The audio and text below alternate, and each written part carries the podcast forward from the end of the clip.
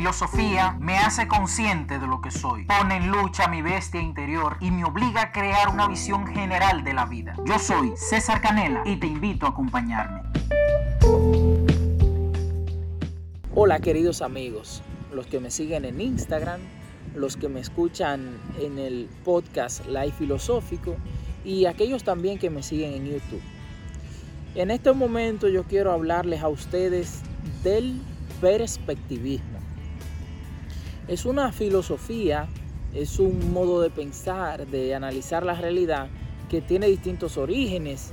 En algún momento pues se ha encontrado en Oriente sobre un conjunto de sabios que pues encontraron un elefante y cada uno tocaba una parte del elefante. Eh, en los textos de Nietzsche, en la Galla Ciencia, aparece algún modo de perspectivismo. También en los textos de Leibniz, en fin, aparecen distintos filósofos que de alguna manera presentan un perspectivismo de la realidad. Sin embargo, al perspectivismo que yo quiero situarme y del cual pues me siento identificado es el perspectivismo orteguiano. ¿Y por qué yo traigo esta colación? Miren, la realidad, todo lo que nosotros vemos, todo lo que percibimos, no es tan unilateral como nosotros lo pensamos ni tampoco la realidad es blanco y negro como muchas veces se nos quiere ver, que todas las cosas tienen un opuesto y esto es así, esto es así. No, la realidad es dinámica, tiene matices. Evidentemente que un matiz está más cerca a un extremo que a otro, claro que sí, pero no significa que ese matiz de la realidad sea absolutamente contradictorio al otro a veces a nosotros se nos hace difícil entablar el diálogo y es porque muchas veces vamos con una visión muy unilateral y absolutista de la realidad y en vez de nosotros intentar hacer una comunicación efectiva con las demás personas, nosotros muchas veces lo que vamos es a presentar y a exponer las ideas que nosotros creemos que son las ideas que eh, que, bueno, que resumen toda la realidad y que nosotros tenemos que asumirlas como la realidad. Además de eso, es dinámica, es diversa, tiene muchas, muchos puntos, muchas formas de verla. ¿Y por qué digo esto? Miren, yo creo en el perspectivismo, que no es lo mismo que el relativismo. ¿eh? Hago paréntesis, el relativismo es que todas las opiniones valen, todas las cosas valen. Y en el relativismo no hay distinción entre el epísteme y entre la doxa, es decir, en el relativismo el conocimiento científico y las opiniones no se identifican diferentes, sino que cualquier cosa vale. Sin embargo, el perspectivismo tiene una dimensión un poquito más profunda y exacta. Y es que, en primer lugar, las ciencias, cada división de la ciencia presenta una perspectiva de la realidad. Y esta perspectiva de la realidad que presenta, pues ayuda a esta comprensión del todo. Por ejemplo, la física nos presenta la realidad en torno al movimiento, la biología en torno a, la vida a la vida biológica, valga la redundancia.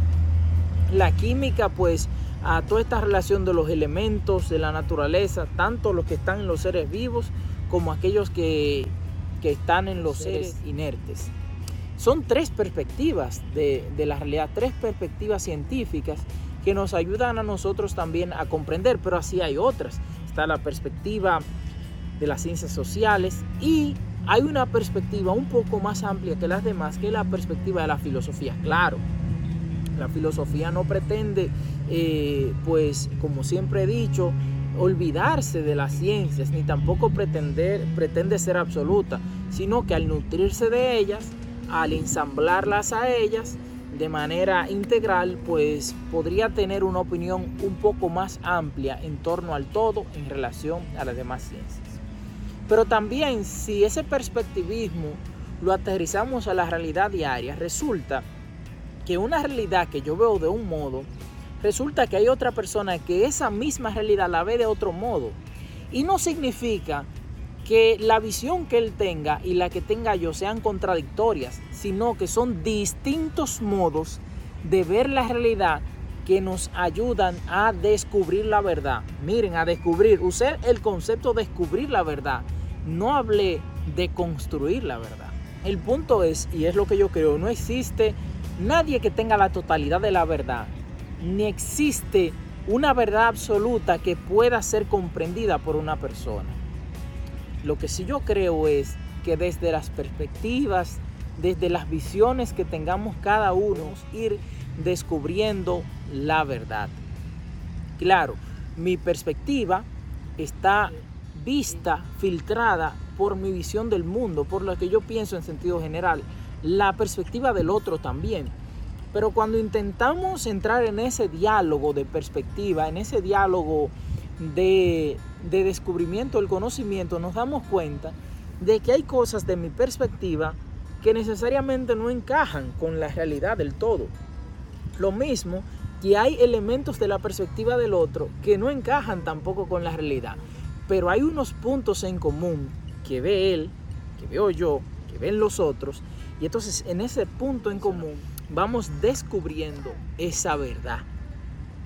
Y esa verdad, ese descubrimiento de la verdad implica ponerle atención a lo que presentan las perspectivas de los demás. Ponerle atención a lo que presenta la perspectiva científica, ponerle atención a lo que presenta la perspectiva de la religión y, y las cuestiones teológicas, porque cada una de las perspectivas de nosotros como personas, de las ciencias, de lo precientífico, incluso de lo mítico, pues nos puede dar un aporte a la realidad. Porque como ya he dicho, quizá en otro video, yo creo que la verdad, la realidad, no es totalmente inmaterial ni totalmente material, sino que es una estrecha relación, incomprensible todavía, eh, de estos fenómenos materiales e inmateriales. Les invito a ustedes a que profundicen sobre eso, a que intentemos proponer lo que nosotros pensamos sobre una realidad de un modo que no busquemos anular las perspectivas de los demás, sino en actividad dialógica presento lo que pienso, lo que creo, lo que para mí es válido, pero con intención de escuchar a los demás, porque probablemente en lo que los demás presentan haya un elemento complementario que pueda ayudarme a mí a fortalecer y a enriquecer la perspectiva que tengo yo de la realidad y que tiene él también. Porque el conocimiento se da en relación. El conocimiento no es que, que yo lo descubra o que fulano lo descubra, sino que vamos cada uno descubriendo una perspectiva del conocimiento, un modo de la realidad. Y en la relación, en la medida que nosotros intercambiamos información, vamos creciendo y vamos descubriendo esa verdad que tanto necesita el mundo. Es importante que para que nosotros podamos desarrollarnos y podamos de una manera vivir de un modo libre, no atarnos a la militancia de ideas como tal, no atarnos a, ese fanatismo de ideas, que nos cerremos de tal modo que sea imposible el diálogo, pues eso no está bien. Es evidente que nosotros como seres humanos, como personas, tenemos unas creencias. Y dicho sea de paso, no me refiero a las creencias religiosas, sino a, aquellas cosas que nos ayudan a darle sentido y significado a nuestra visión del mundo, claro. Y a partir de ahí, pues nosotros hacemos todas nuestras reflexiones y nuestras cosas, claro, eso lo sabemos. Pero lo que me refiero es que en esas ideas no seamos tan cerrados, tan cerrados que se imposibilite el diálogo. Los humanos estamos diseñados para dialogar, para compartir y para estar en relación con los demás.